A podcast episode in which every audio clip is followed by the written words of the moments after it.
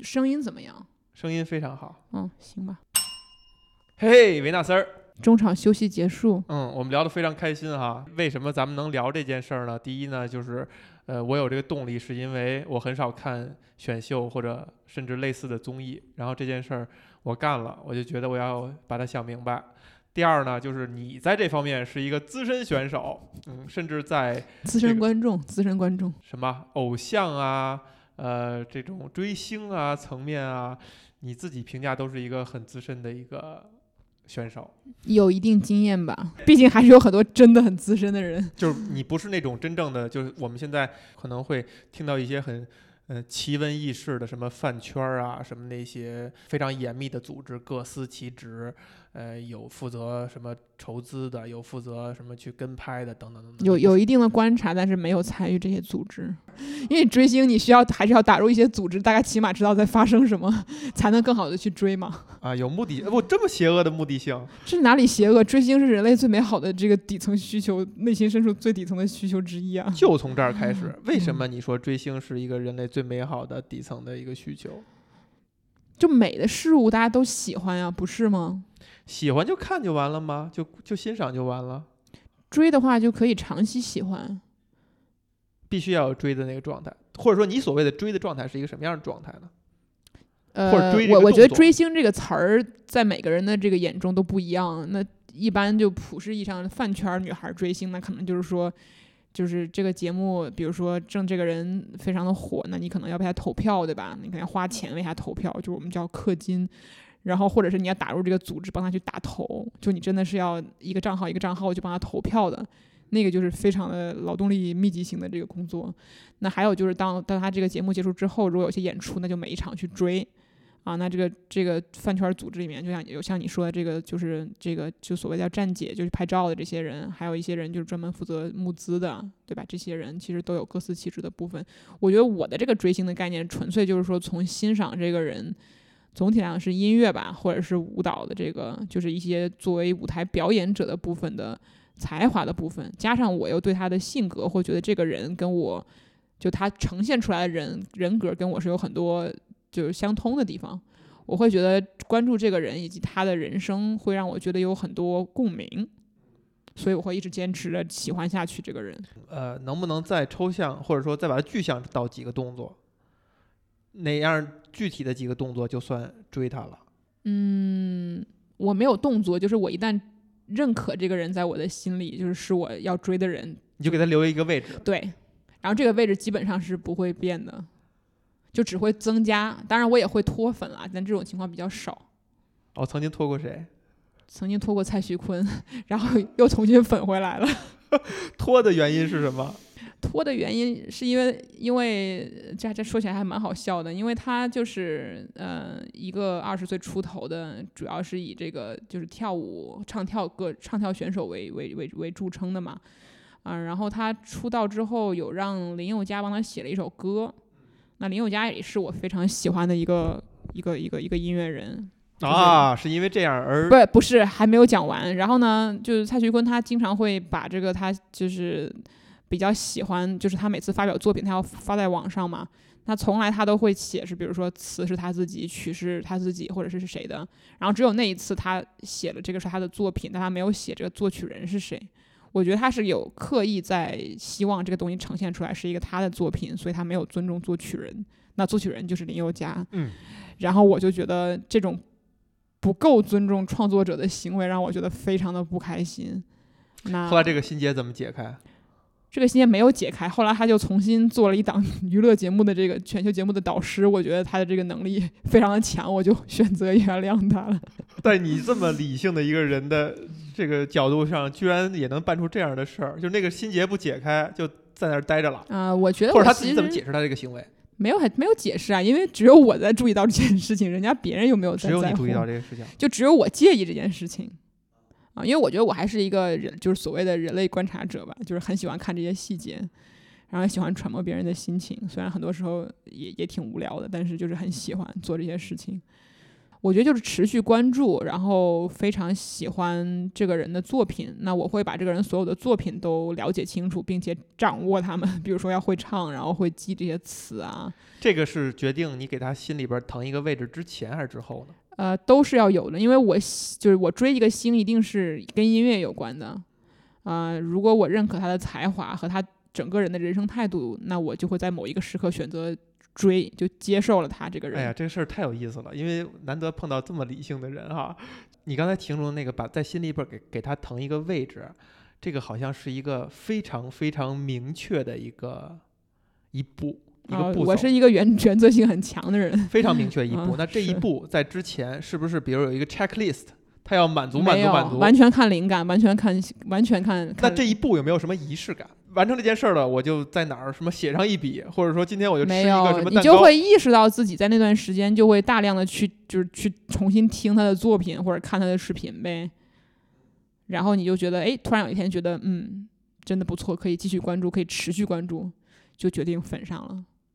其实这个可能是大量追星女孩的共同心情，可能只是男性同胞们并不是很理解，所以我觉得也有必要给你们讲一下 我们的心情。我刚才试图在理解是从一个点，就是你刚才用了“氪金”这个词啊，你应该知道“氪金”这个词是从游戏，其实我不知道，你不知道，因为我不玩游戏。好，氪金这个词是从游戏来的，就是你提到的那些行为，可能也在游戏领域里找到一一的映射。你比如说，呃，游戏里分为氪金，就是你这游戏你你你既然玩上了，呃，大部分是可能是网游或者那种所谓的挖坑游戏吧，就无限游戏。我们用专业的词来分的话，就是有限游戏和无限游戏。一般情况下是无限游戏，它才存在氪金的可能性，然后你会大量的花钱，呃，这个就牵扯到了一个时代感了。就比如说像我这种这个老同志哈，就是在我呃接触游戏或者玩游戏的时候啊，是不存在氪金这个事物的，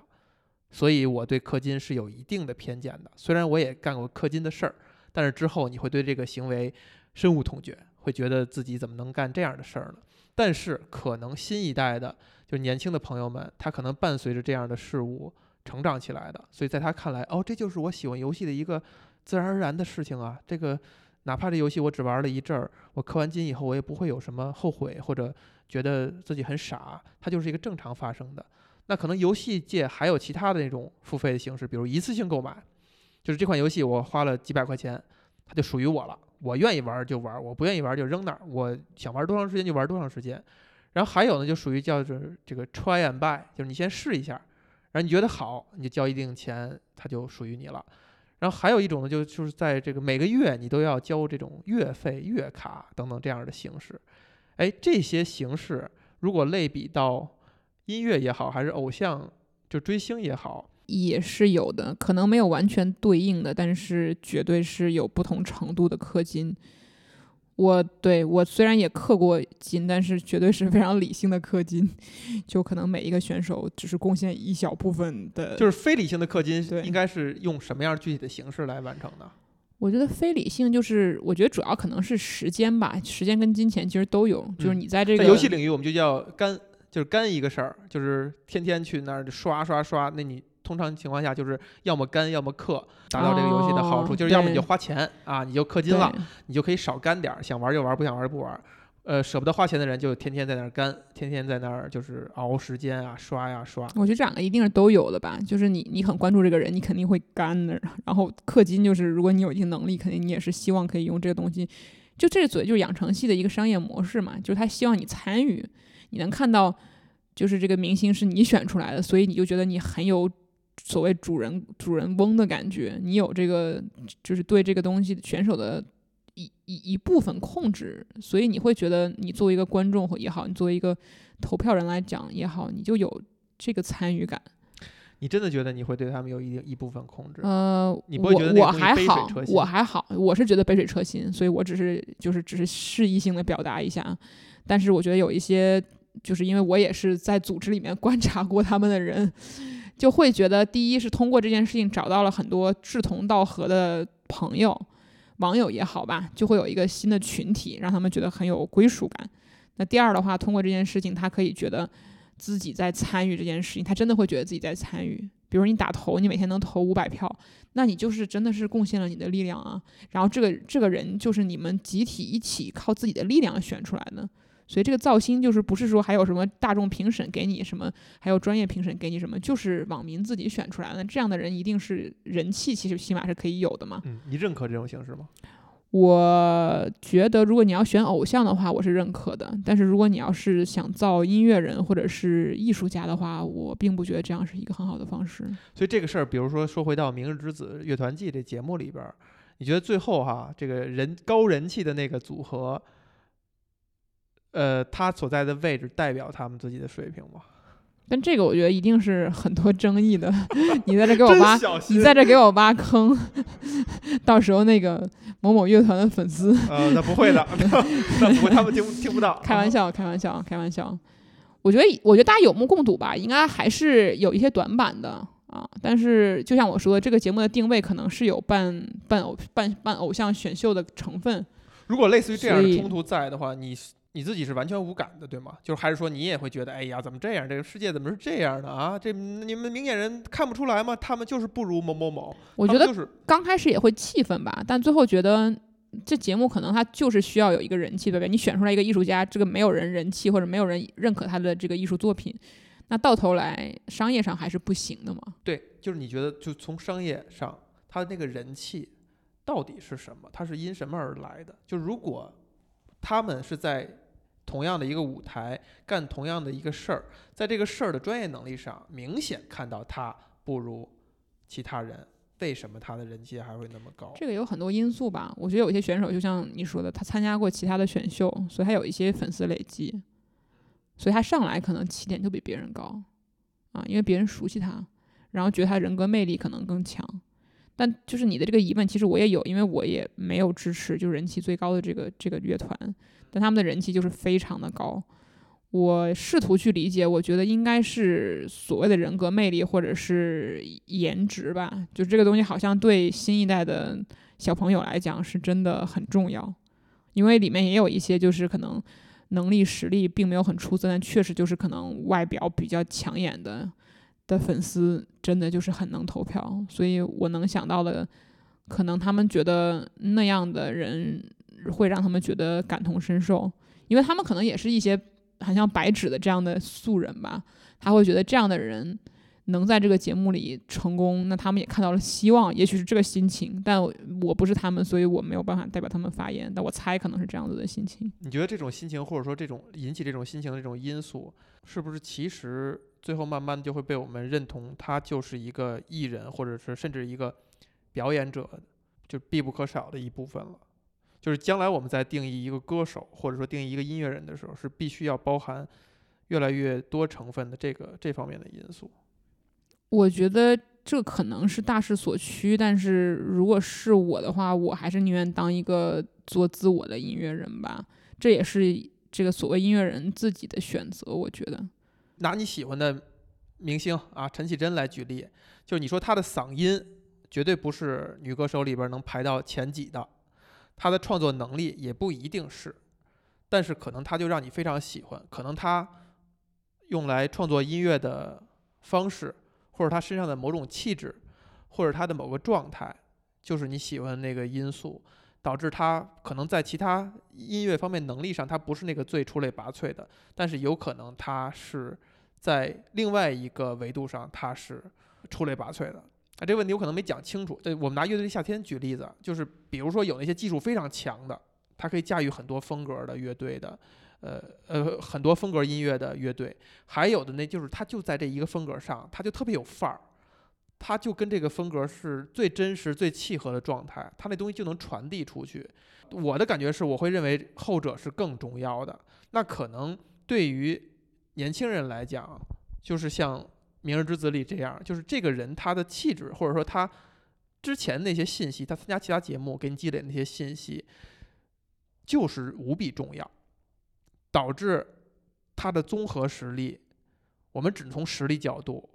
或者从你从一个台表演来讲角度，他给你创造综合的那个场那个感受，就是比纯粹在音乐上强的人要高，所以他的位置是合理的。他其实可能是一个更接近真相的东西。首先，我觉得音乐这个东西是一个很个人的东西，虽然有所谓大众流行，但是每个人喜欢的东西还是不一样。嗯，所以也可能就是说他的这种结合度，包括他的表演的能力，包括他的个人的魅力，刚好就落在了大众的舒适点上面。但是我是一个从从头就开始，我是一个从头就很喜欢很小众音乐、小众艺术家的音乐音乐人的一个人。你觉得是为了小众还是小众，还是说恰巧？恰巧没有为了小众而小众，因为我觉得我听到那些所谓独立音乐人的音乐，我就是会觉得很真实，很很很很很很很相通。比如说陈绮贞曾经是算是以小众啊独立音乐为知名的，然后后来慢慢的发现大家都会这样，因为他是一个独立音乐人、小众音乐人，可能有一些人就说哇，你变得就被被更多人关注了，我就不喜欢你了。这种事情在你身上是从来不会发生的。不会，我不会因为小众而喜欢小众，而且这个我觉得是跟大众审美品味提高有关系的。你就像以前 没有人能欣赏爵士呢，爵士就是小众，现在大家能能欣赏爵士了，在国外爵士就是大众，这个东西我觉得是一个历史演变的一个必然的结果。那像明日之子的话，我觉得我喜欢的一些乐队，它可能是比较比较小众，比如它是 funk 或者是什么，new soul，对，都是一些外国的东西。可能中国的大众他就是不那么能接受这种音乐风格，或者是 R&B 啊这种什么 blues 这种，就是他们会觉得不不太能欣赏。因为所谓大众的，什么叫大众？就是大部分人听着这音乐都觉得熟悉，这个就是大众流行音乐。那你要写出这种音乐的话，一定是要就是牺牲一些个性化的东西，对吧？嗯就是。但这点的话，我觉得，比如说周杰伦就做的很很好，他是一方面把古典跟流行结合的很好，有一些小众的因素，同时又做的很大众，就他这种是非常非常少见的。除此之外的话，我觉得很多一些音乐人，就是怎么讲，比较比较比较火的音乐人，现在的一些我我想不到名字啊，现在突然就是，你想写出那种纯大众，就是说大街上，那可能就不能算是高雅音乐了。这东西我觉得是有一定矛盾性的。但你说到底是大众音乐才是好的音乐，还是小众高雅的音乐才是未来的象征？这个我觉得是仁者见仁吧。但反正我是一个就是非常喜欢小众，就刚好喜欢一些小众的、比较新潮的，或者是一些比较独立音乐人的一些一些音乐的这样的一个人。所以从这个角度，你觉得音乐对你来讲意味着什么呢？嗯，其实这个问题我还真的有好好认真想过。我以前觉得，我以前觉得音乐对我来说就是一个娱乐，就是从小因为也学过一些一段音乐，然后也一直在听歌曲吧，对娱乐圈反正也算是挺感兴趣的，就觉得这个东西是一个生活中必不可少的一个一个调剂的东西。但是我觉得现在越来越越就是成熟吧。我觉得音乐对我来说其实非常重要，我觉得是我寻找灵感和保持新鲜感的一个重要的来源。就是你会拿出时间来专专心心、认认真真的听音乐。呃，如果是喜欢的音乐人，一定会的。你比好比说陈绮贞出了一张新专辑，我一定会从台湾买原版的 CD 回来，再放在 CD 机里面，就拿着歌词本儿去听。但是能让我做这件事情的人，毕竟也没有很多，所以那个时间也并不很多。但是这个这个部分的我还是就是我会非常非常的非常的需要。你会你在做这件事情的时候，你觉得是你真的是热切盼望的，嗯一刻也不能停的，而不是说在完成某种原则。没有喜欢，真的，当然，你来一张新专辑，也许他我没有那么喜欢哈，但这个事情我还是会，我还是会继续的。但它是源于原则，还是源于你就是迫不及待的、自然而然的就想这样去做？那取决于这个音乐人到底能不能一直持续的吸引你嘛。那如果他的作品每次出来都让你觉得哎就非常喜欢，那就说明你你们两个很合嘛。但是你当然在有任何在任何时候都有可能去选择说我我我不再继续关注你了，对吧？但这个人可能他刚好跟你的音乐品味就很像，所以他做出来的东西大概就在你的这个范畴里面，不会离得太远。通常嗯，我没有因为原则性而做任何东西，我觉得我的对音乐的喜爱喜爱都是没有委屈自己一点点的。那个喜爱会让你怎样呢？会让我觉得生活很美好吧，然后精神上拥有很强的共鸣，就是一种所谓的 connection，就是你会觉得你跟这个遥远的人中间有一个情感的共鸣，这个对我来说很重要。跟一个遥远的人有一个共鸣，嗯，对你来讲比如说他一段歌词，他写的东西可能刚好我也写过，或者是我也想过，那这段旋律我觉得很优美，那那这个你对音乐的喜欢就是这个旋律能能能让你的大脑就是这个愉悦。对愉悦，对吧？这个这个就是没什么可解释的嘛，你你就是愉悦啊。这你刚才提到那个点挺好的，就是说他的一段歌词正好你也曾经想过，或者你无比认同，或者你曾经写过。这个我觉得就是你你去分析它是这样的，但是这个我觉得就是你对你喜爱事物的一个追求吧。就每个人都自己喜欢的事情，那音乐就是我喜欢的事情，那我在做它的时候我就很开心，我觉得是一个很自然的事情。就是这个可能跟比如说一个人喜欢历史，他就去研究；一个人喜欢旅游，他就一直出去玩儿；或者是一个人喜欢打游戏，他就一直想要打得更好。其实都是一样一样的道理，没有什么本质的区别。其实不一定一样，就是有可能是有你刚才说的状态是说这东西我突然间接接上了，它特别顺畅，他立刻让我愉悦了，或者他的东西是我熟悉的，是我觉得哎呀你说的真对，说哎呀我也这么想。那个可能在我看来就真的只是一种状态，可能还有一种状态是，哎他怎么能这么想呢？哎这个东西怎么这样啊？怎么我怎么这么难受？我怎么这么不明白？我是不是得把它搞明白了？我是不是得把它，就它，它激起了你某种斗志或者某种嗯，没有那个部分，就是我觉得。我觉得我我一般把人分成两部分，就比如两大部分，一种就是说，就是对世世界的那个好奇心，就是对一个就是好奇本质上是对这样的呀。对，就是对知识的好奇，这个是一部分的一类人；一种是对人的好奇，我是比较倾向于第二个类型的，对人的好奇，就是对人的拥有拥有很多的好奇。但比如说这个世界是怎样运作的，或者是宇宙里是什么东西，这个我不是一个就是一定要知道的人。你这个基本上就可以严格划分为对科学的好奇和对艺术的好奇。对 可以可以是吧？可以这么理解，但艺术里面也有科学，对吧？你要做个建筑建筑师里边儿，这科学也也是在里边。对对，这嗯就是有意思的点，就是你其实给我的一个印象还是一个挺你这就是你你想说的说应该是理科生和文科生的区别，那样，又太这个太就是贴就是或。者就是理科跟或者说文理科跟文科吧，就对所谓外国有这个 science 和 liberal arts 嘛，就是这这这类似于这这两类，对。甚至有一种说法是，一个人喜欢一个什么东西，是源于他缺失什么东西。他缺这个东西，他可能会对他有极度的迷恋和喜欢。那也不一定，我觉得，就是有两种说法，说你喜欢一个人是因为他跟你互补，还有一种说法是你喜欢一个人是因为跟他跟你很相似。这两个东西我觉得都都是有的，就是因为如果跟你一个截然不同的人或一个截然不同的事物，你也很难喜欢上他，就是他底层的一些所谓三观也好，所谓价值观也好，应该还是总体来讲是要一致的。不然的话，那你善良的人会喜欢邪恶的人吗？我觉得也不会吧。就是你，所以你一定是要有一个基本面是差不多的，的上面在上层的东西有些互补，可能是比较比较合理的一个一个解释吧。你觉得你在喜欢一个明星或者喜欢一个偶像的时候，共鸣感更重要，还是新鲜感更重要？就他能给你新的东西更重要，还是说他能够让呃你有连接更重要？坦白讲，我觉得都重要，但是第一个第一个共鸣感应该更重要。但就是因为你你两个人是一个完全不同的个体嘛，你再共鸣也是一定是有很多新鲜感的嘛，对吧？就是你不可能说这个人跟你共鸣到他说什么你都觉得这不就是我吗？那可能也没有什么意思，对吧？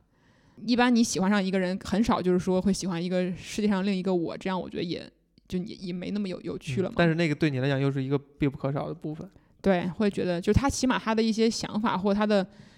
敏感敏星真的敏感敏感度啊或什么的，其实是的。明星真的也是这样。对，因为我我可能我的追星就是我需要把这个星就是追得很透，就这个人他他的就是尽量整体的一个人格和性格，我要觉得看到的大总体是比较真实的，而不是一个人设。那这是其一，其二的话就是他有一些细微的敏感的部分是我能观察到，我觉得这个人是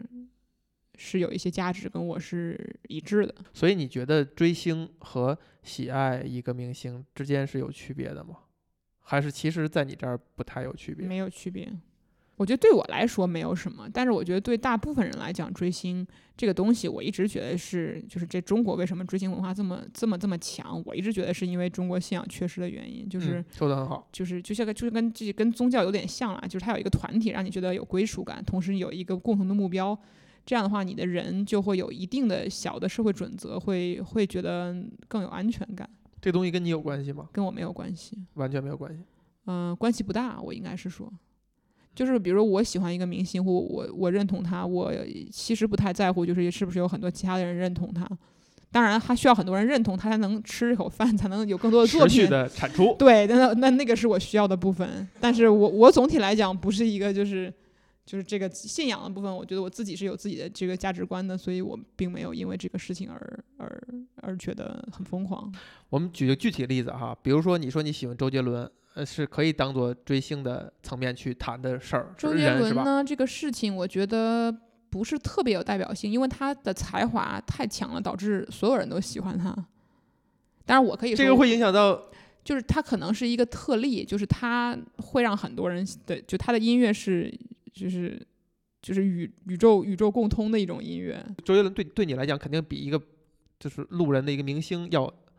感觉要强烈，对吧？可以算作你喜欢的一个明星或者可喜欢的一，个歌手可。以，可以。在这个前提之下，就比如说他的生活上的出现的事情，比如说他因为呃自己的这个就是歌唱也好，演艺的这个事业也好，他要自己建造公司，他就面面临到他要养很多人，身边就会有各种各样的人，那会分散他很多精力，甚至比如说以后他呃婚姻状态、身体状态等等这些，你觉得会对你对他的感觉产生变化吗？或者说，比如说他结婚这个事儿，你会有什么波动之类的吗？没有什么波动，但就是。这至于你如此关注的一个人，他有一个人生的动向，你总归是但是他不会影响什么。对不会影响什么。其他的明星有没有说他的这些就是跟他的本质本质工作以外的事情对你产生影响呢？会让我看到这个人更多的面，会让我对他做更多的判断。但是，嗯，毕竟还是很遥远的一个人吧，我觉得还好。但如果就你你这个问题可能也问得很有趣，就是他如果做出一些让我觉得跟我对他的认知有极大的违背的一一个事情，可能我会觉得很震惊。然后呢？然后我可能会选择重新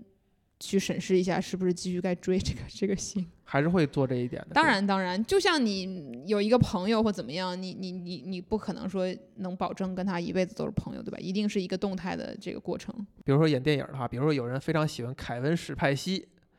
你就当做是一个非常知名的，呃，演技已经被千锤百炼认可的一个老戏骨，就表演能力非常强，他的电影也很好看。但是有一天爆爆出来他，呃，在 Me Too 运动大潮当中曾经有过种种劣迹。这个人，那这种情况，我觉得我还是会脱粉的吧。你还是会脱当然，粉的，当然，就是当然，是因为 Me Too 运动，还是说任何一个运动你都会因为，就是他如果他做了一些我觉得就就是从女性角度上，不那么善良的事情，我觉得这个是就是就你总有一个道德的这个这个线嘛，我觉得。你就会脱粉，你不会把他的他的电影跟他这个人完哎，你这个问题其实还问的挺好的，因为就我们可以举 Woody Allen 这个人，其实哎，对，可以，他是一个很好的例子。对对 Woody Woody Allen Allen 这个事情，其实我还挺纠结的，因为我很喜欢他的电影，我也看过很多他的电影。然后他这几年也是就一直被卷入很多丑闻当中嘛。但是这个又不太一样的是，因为我喜欢他的电影，但是我并没有就是想所谓的追这个导演，就是我没有对他的私人生活有很多的这个了解，所以这方面的话，就是我觉得可能不会对我产生那么大的影响。他的之后再嗯出电影，你还会看吗？也许还会只是也许，对，但这个东西也挺复杂的这个事情。坦白讲，我觉得其实很多艺术家这个生活可能就是跟现实人的生活离得比较远，所以 挺矛盾的。或者说他人有古怪相，必有古怪才嘛，就是他可能他的这个才华来源于他身上的某些缺陷的可能性，就这个东西我们很难很难做推对啦，我。觉得人性就很复杂，所以这个事情关键是你也不知道真相，这个是最对对对，最大的一个问题。我们其实是不谈那个东西是不是真相，而就是如果它就是真相，比如说伍迪·艾伦，比如说波兰斯基等等，他那件事儿办的就是违法的，都不是违违反道道德了，都是就是违法的。嗯我觉得还是还是会有冲击的，因为我觉得我我的这个人就是两个比较重要的就是价值观吧，就是第一是善良，就这个东西对我来说非常重要，就是这个善良就是就是包括人类最基本的善，当然还包括一些是更更重要的一些一些东西，就是与人为善的这个部分。所以如果恶的成分是有的，我觉得我是不能接受的。另外的话就是好奇心吧，这个东西对我来说也很重要。如果一个人可能对世界没有好奇的话，我觉得可能也很难跟我成为朋友。其实你刚才谈到，就是说乌迪艾伦，你可能还在纠结，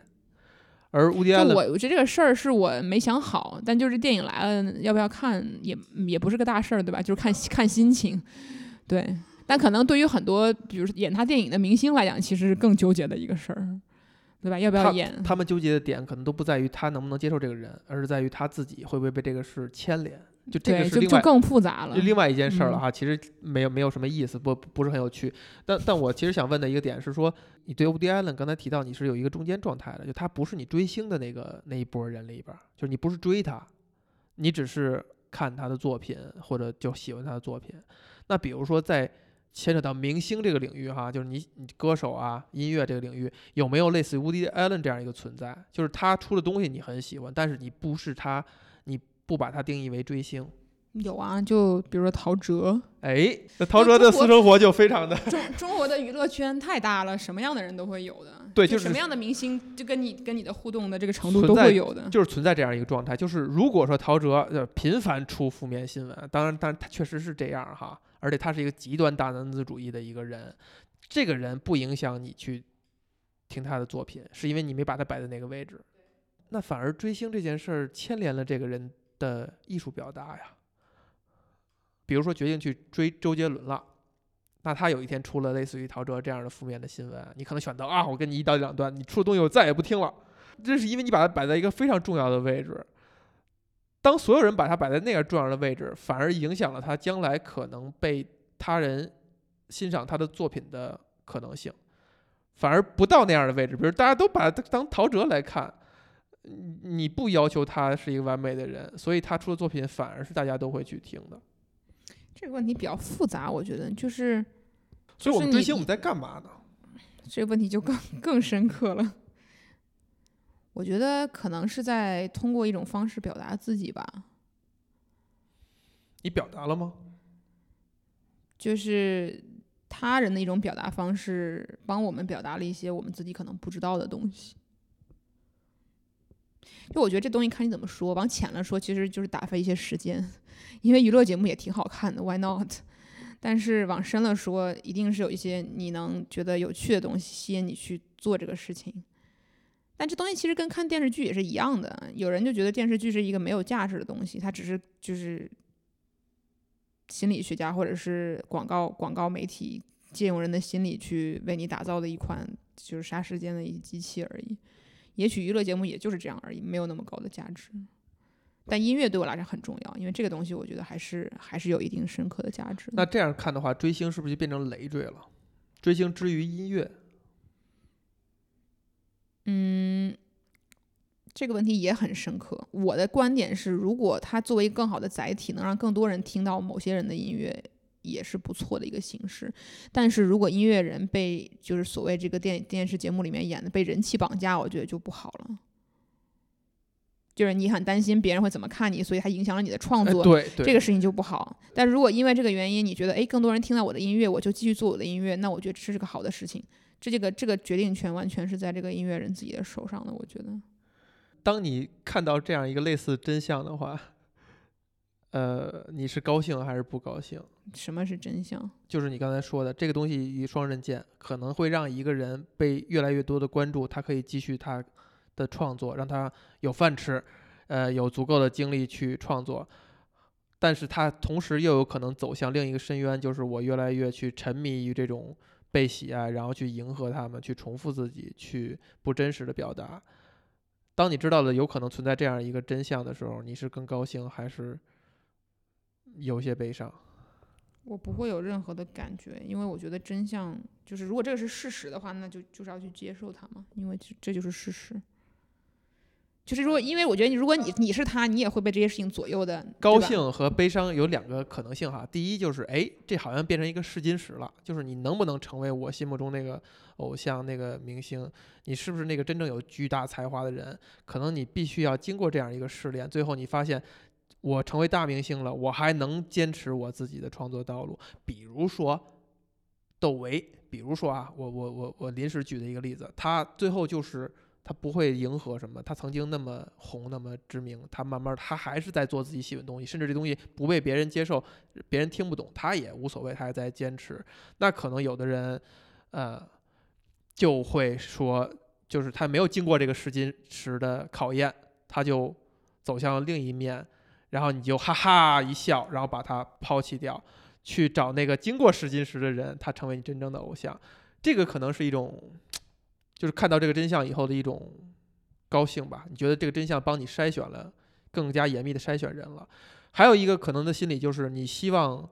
保护你所喜欢的那些人，就是让他们能够不被这个真相考验，然后延续他以前那条路走下去。我觉得当然还是希望每个人可以做自我了，在可能的情况下，聪明的做自我，同时又能养活得起自己。但我觉得这个是最好的结局了。这就是如果说，比如说你在现在就经过了，就已经成熟了以后，你突然间有一天发现了陈绮贞，你是更希望她被大家所熟知，更被大家认识到，然后被大家喜欢，还是你希望她被保护起来，她一直以这个状态做他最真实的表达，最喜欢的东西，只取悦你自己就行。我觉得对我来说没那么重要，我没有特别在乎这件事情。当然了，就是 again，就是他一定要更加成功，才能继续有这些作品的产出嘛。所以我希望他自己是开心的、快乐的状态。但具体是我跟一万个人一起欣赏他，是跟一百万个人一起欣赏他，我并不是特别在乎。说实话，因为有了这个因素以后，他就会决定自己是否开心、是否快乐。对。就是他做自己就好了。呃，我我我我觉得我没有什么，就是我我觉得这个所谓追星跟艺人这个关系，就他可以很深刻，也可以很淡，因为毕竟你们之间没有任何的就责任感，对吧？你你你你，人家也就他是需要你的，但你其实你不一定需要他嘛。那你能不能理解那个歌迷有一天敲开列侬的门，然后棒给他一枪？我不能理解。我觉得他们可能就是说，追星真的在他们人生中占据过多的元素了，或者是这个星真的成了他的人生中的一个真实的朋友了，啊！但我觉得我我没有我没有这个就是走到那那么远的地方，就只是很认真的去欣赏一个音乐人而已。嗯，所以我们追星我们在干什么？不从浅那角度说，就是打发时间那角度哈，那个不要论证了。虽然是这样的，我真的很想论证那个部分。虽然那就是因为我觉得，嗯，这个东西它就是根源来讲，还是一个很让你放松的东西。追星、娱乐节目、电视剧，相并列的放松还会有哪些呢？打游戏，打游戏可不放松。或者说看你怎么打，有一部分的打游戏是不放看游看游戏主自己打，看游戏主打游戏，那不是打游戏。好，哎，我突然脑子短路，刚的我们在聊什么？就是呃，打发时间。就如果说追星是为了打发时间的话，对，我觉得现代人是生活压力很大，所以当你不工作的时候，你在干嘛？这应该是我们想讨论的更深层的这个问题。你你你你你要怎么样娱乐自己？这可能跟中国人就是娱乐自己的方式的多少和丰富程度也有关系。就这可能要涉及到现在这个就所谓的电视业，对吧？这个兴起的这个原因。你为什么会接受工作不是娱乐自己这件事儿？嗯，因为我觉得，就当你在很难吧？我觉得你你会觉得工作是娱乐自己吗？嗯，我已经很久没有说工作不娱乐自己了。那你可能是比较幸运、特别的那一类人。如果你想象一个工作就能娱乐自己的一个状态的话，你想象，首先你想象过吗？想象过啊，就是想，比如说我去做一个摄影师，每天拍拍照，然后就觉得挺开心的。如果有这样一个状态的话，那除去工作以外的时间，你觉得它是什么样的时间？我还是可以看娱乐节目 和追星，所以这个就。不成立了吗？就论证不过去了吗？其实不是的，就是我觉得工作，我我所谓的工作不娱乐的原因，是因为我对娱乐的定义是一种比较放松的东西。那你工作你是需要产出的嘛，对不对？就不不是一个接受者嘛，你是一个产出者，就是你每天要工作，你要你要你要创造一些东西。这个值得探讨哈。你要真说是你的你的娱乐是一种比较放松的状态。那那些特别傻的电视剧、特别土的电视剧就很放松啊，就很放松，你是可以看的。就是你我可以啊，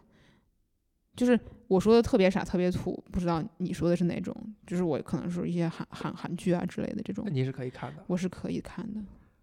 并且你一点儿也不纠结，也一点儿也不但是我会看我喜欢的，我我就是不是说随便一个我都可以看啊，啊，你那那个时候在你选你喜欢的时候，考虑的是什么元素啊？就是精神上的愉悦啊。有这个东西，我觉得就是不是我想听到的是那种具体的元素，比如说大帅哥、大美女啊啊，是爱情啊，或者这个也是人性吧。就是我觉得可能最最最底层都是一样的，就就这两个人他精神上很相通或怎样的，对吧？就那种剧情可能是我喜欢的，新鲜感吧，一种就是新鲜的东西放松吗？一种难道不是熟悉的东西让人放松吗？有可能我觉得新鲜感是我很需要的养分，但是它同时是一种很以一种很很放松的这个形式来呈现出来。我非常喜欢你说的这个“养分”这个词，它是有营养的。你觉得它跟放松是不矛盾的？对，我觉得真的是不矛盾的。那你觉得他们是在同一个维度上吗？那我觉得“放松”这个词不是说你什么都不干就是放松。有人觉得运动是放松，因为他觉得是一个切换，就是一个一个思维的切换，他就会觉得不那么累。因为你在同你长时间在同一个状态里面，你的大脑是高度紧张的。你换一个状态去紧张，其实它就可能是我不知道这个是生物学的，你的大脑的某一个区域可能就就重新的活跃起来，另外一个区域就就休息了，可能我不知道。特别好，这就是一种放松啊。特别好。其实我是觉得放松不是说你就歇菜了，而是你你你你你调节自己去做一些别的事情。这个我觉得这是我的放松。当然每个人有每个人的放松，有人放松就喜欢睡觉，对吧？就是这我我也很喜欢睡觉，也很重要。嗯，那这样正能谈回来，就是追星让你切换了什么？就它对你来讲是一种切换。对，还切换挺多的啊、从我每每日的金金融工作中 切换到追星，这还不是切换吗？就是这种切换，如果掰开了揉碎了，或者说拆拆解来讲，都切换了哪些东西？就它它构它有哪些元素构成了？它分别对应了你我解肢解不到那个程度，现在暂时试一试嘛，尝试过了，刚才在那在那五秒钟里在那五，秒钟里啊，一百分的学生五秒钟就够了，是吧？是的，严谨的拆解的话，可能需要更多的时间。那需要马老师的引导。你追星的时候，你什么状态、什么什么事件、什么动作会让你失态，就让你觉得你突然间那个状态进入了一个你不常见的，甚至你不希望别人看到的，没有不希望别人看到，都可以看，都可以看，但是你会觉得有，比如说有失态或者失常的，没有，就很自我。就我觉得我对自己是揪心这件事情，以前也是有经过过，就你那个阶段就觉得，哎，怎么会自己喜欢看这种节目啊之类的。但时到如事到如今，我觉得就已经完全的接受了自己，所以并没有任何的不我指的那个失态就具体，就比如你就高兴的发狂叫唤了起来，然后在屋里跳，会吧。但我我我是一个表达并不是很很外在的人，所以脑脑子里边就自嗨了。对对，所以顶多就是可能开开心心的喊几句，或者是找一些朋友，就是就是很开心的聊聊。对对对对，发个朋友圈啊之类的。什么？样的时候会这样？就呃，比如说我的我支持的选手拿冠军了，然后我看到了一个很有趣的音乐，虽然你能够完全理性的解构这种秀或者比赛，但是他们拿冠军了，你还是能够失态的。当然啊，就是有我有我就喜欢的歌手嘛，就是进入到了我的那个喜欢的那个部分里面。但是你已经把这个节目解构掉了，就你已经知道他那的。解构归解构啊，我相信那些粉丝团的团长们对节目的解构也很深啊，自己不是还深陷其中，每天去拍照吗？人就是啊，你觉得这个完全是自洽的，就可以可以自洽，人性就是这么复杂。我跟你讲，就是最搞笑的是什么？就是上半年那个《青春有你》那个节目的那个，就是我支持那个叫刘雨刘雨欣，她拿了冠军，她的粉丝团里面研究生的比例非常高。然后人家粉丝团可能都是你投个票，给你什么演唱演唱会的门票，对吧？他们粉丝团都是给你研究生的什么考考题、考卷，什么辅导。就是你可见现在的这个追星的潮流已经跟以前完全不一样，就挺有趣的。其实，所以就可能他们的团队也是分析到了很多就可能就习大大讲嘛，我们人民群众的精神生世界是提升了的，精神水平也提升了，所以你能欣赏的东西越来越高了，那也也未尝不是一件好事啊，我觉得。我我觉得我还是比较喜欢从人类发展角度去看这很多事情的，所以我会在这个大的层面我会比较积极。那马老师，你觉得当我们在追星的时候，我们在干嘛呢？或者你追过星吗？就你有没有长时间的沉迷于喜欢或欣赏某一个大众的人物？有过，是谁呢？就比如说张柏芝，就是我我小时候哈，上中上中学或者大学的时候啊，曾经是张柏芝所有的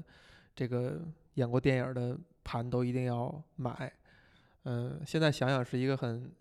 我可以定义为很愚蠢的一个一个行为，甚至我还曾经想过哈，我怎么样能够娶到张柏芝？这愚蠢在哪里？我就一点都不愚蠢，就是非常真实。就就那可能是我所谓的追星，就是如果你勉强让我想的话，可能是我追星的状态，就是可能没有把它看作是一个明星，而就是一个我想认识，我想。其实我们的追星也有那个元素啊，就是其实是一样的，我觉得。但是可能就更理性一点，你就觉得他就是一个你触不到、触及不到的人。嗯，也不会，也也也想认识。我我还在想，就这样说吧，就是可能我喜欢一个东西，就某种程度上我都要去尝试一下这个东西。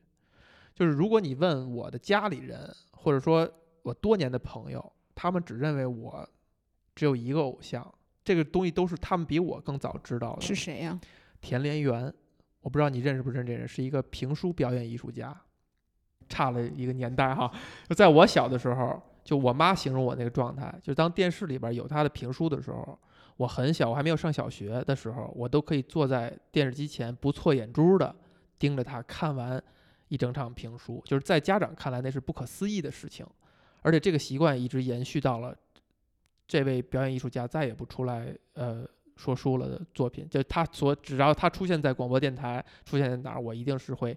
听到哪儿的，以至于都我都已经工作了，偶尔我会接到大学同学的短信说赶紧看中央三，就这么一句话，我就知道发生了什么事儿，一定是田连元上了电视等等等等等，他都不用再说下半句，但是我没有意识到，我比我的身边的亲戚和朋友都晚意识到。他对我来讲是一个非常独特的一个存在，但那个前提就在于，就是评书这件事儿真的是深入我的骨髓。就，能看出来。当我第一次，现在还每天都在说呢。当我第一，当我初中初一的时候，第一次就是我们那个时候是每每天语文课是要有同学上来去演讲的。当我第一次演讲完了以后，同学鼓掌，老师给满分儿的时候，我自己是没有意识的，因为我不知道我干了一件很好的事儿，好像我自然而然的就干了这样一件事儿，那就是源于我小时候去去听评书，我没有认为我在这这方面有才华，但是它对我就产生了影响。可能我在不远的未来，我也想，我我在想我我还有哪些事儿我没有干，我还想在这个离开世界之前把它干了。可能唯一一件事儿就是有有我想去尝试着自己说一完整套的书，我甚至可能把它录下来，我不不用给任何人听，但是我想试一下这件事儿。所以我总结就是，我一旦喜欢一东西，我我势必我想去尝试一下，甚至我对这东西没有那么足够的喜欢，我都愿意去尝试一下。比如组乐队，比如说足球，比如说做游戏等等等等。你说追星对我意味着什么？可能就是这个人在这个领域特别好，我想跟他认识认识，或者我想向向他看齐，我想学习他那些特别优秀的东西。可能他对我来讲是是那个追星的嗯过程。说的不错，我我也有那个部分。嗯，看完这个节目，我就我就在自己在学吉他，这个也算是一个会了几个和弦来着？已经可以弹一首歌曲了，是吧？先可以看，也可以可以弹小星星了。就是还是会有那个想要学习的部分吧。就你会看到这些人身上有一些你你很向往的东西，比如说创作力，对吧？这个东西我觉得是我喜欢这些人一个共同的原因。你这么一说，我可能也提炼出来了，就都是创作者，写词写曲，就是对文字和音乐的一个创作，可能是我就很关注的。我觉得可能对语言的创作是你很关注的，所以你对评书这个事情就很感兴趣。啊，评书我举了一个非常极端的例子，因为我想到我呃十多年前一个朋友说的一句话，他说他说这个偶像就是说你看到他能够实现你的某个梦想，就是你可能内心深处有一某一个梦想是被他实现了，所以他有可能成为嗯，你的偶像。呃，在这个前提之下，你刚才又提到创作这件事儿，所以你觉得创作对你来讲意味着什么，或者创作是什么？创作是我一种表达思想的方式，你觉得表达思想很重要吗？很重要，为什么重要？因为爽。表达思想为什么爽？不知道，就人类人类的人类都有表达的欲望吧。不像一个内向的人说出来的话。每个人的表达欲望的方式不一样，有人就是肢体，有人就是语言，有人就是文字，有人就是怎样，有人可能没有这个诉求啊。但是我觉得有，反正我有。它与被看到或者被接收者接收到有关吗？当然希望，我觉得好的就是不管表演者或表达者，当然都希望更多的人能够接受自己的表达。但是我所以是表达更重要，还是接受更重要？共鸣更重要，还是说这件事儿你完成了更重要？当然，最美好的事情就是你表达了，又有一个人刚好可以完全理解你的意思，这不就是世界上最美好的事情吗？就是诉说和被听到，我觉得是人类两大非常基础的需求，但是这两个东西很难一起被完成。就我以前特别爱举的例子，就是赛林格，就是《麦田守望者》的作者哈，赛林格，他晚年的时候，他接受一个可能记者的采访还是怎么样，他指着他家里的一个柜子，他说：“我这柜子里我有我写了一柜子的东西，但是我就不给你们看，我就不要发表和出版。我是我是不是非常理解这样的心情？可能他也许受过一些创伤，或者怎样，或很担心不被接受吧。”是的，就可能比如《麦田守望者》这个书火了以后，他会接受，他会受到大量的这种粉丝的围追堵截，可甚至会影响他的生活。他对那些东西是抗拒和反感的。这部分我是可以理解，那因为我就是一个很私人的人，虽然就是追星这个事情、明星这个事情跟我离得很远，但是就是幻想这个事儿，我自己肯定也幻想过。就比如说我是个明星，我嗯火了，每天都有人在我家门口堵我，那我觉得我一定会崩溃的，就我会不舒服。所以就是我会理解他们的心情。就名气这个东西本来就是个很复杂的事情，自古至今都没有人能很好的对待这个事情。我觉得，反正我是觉得，就是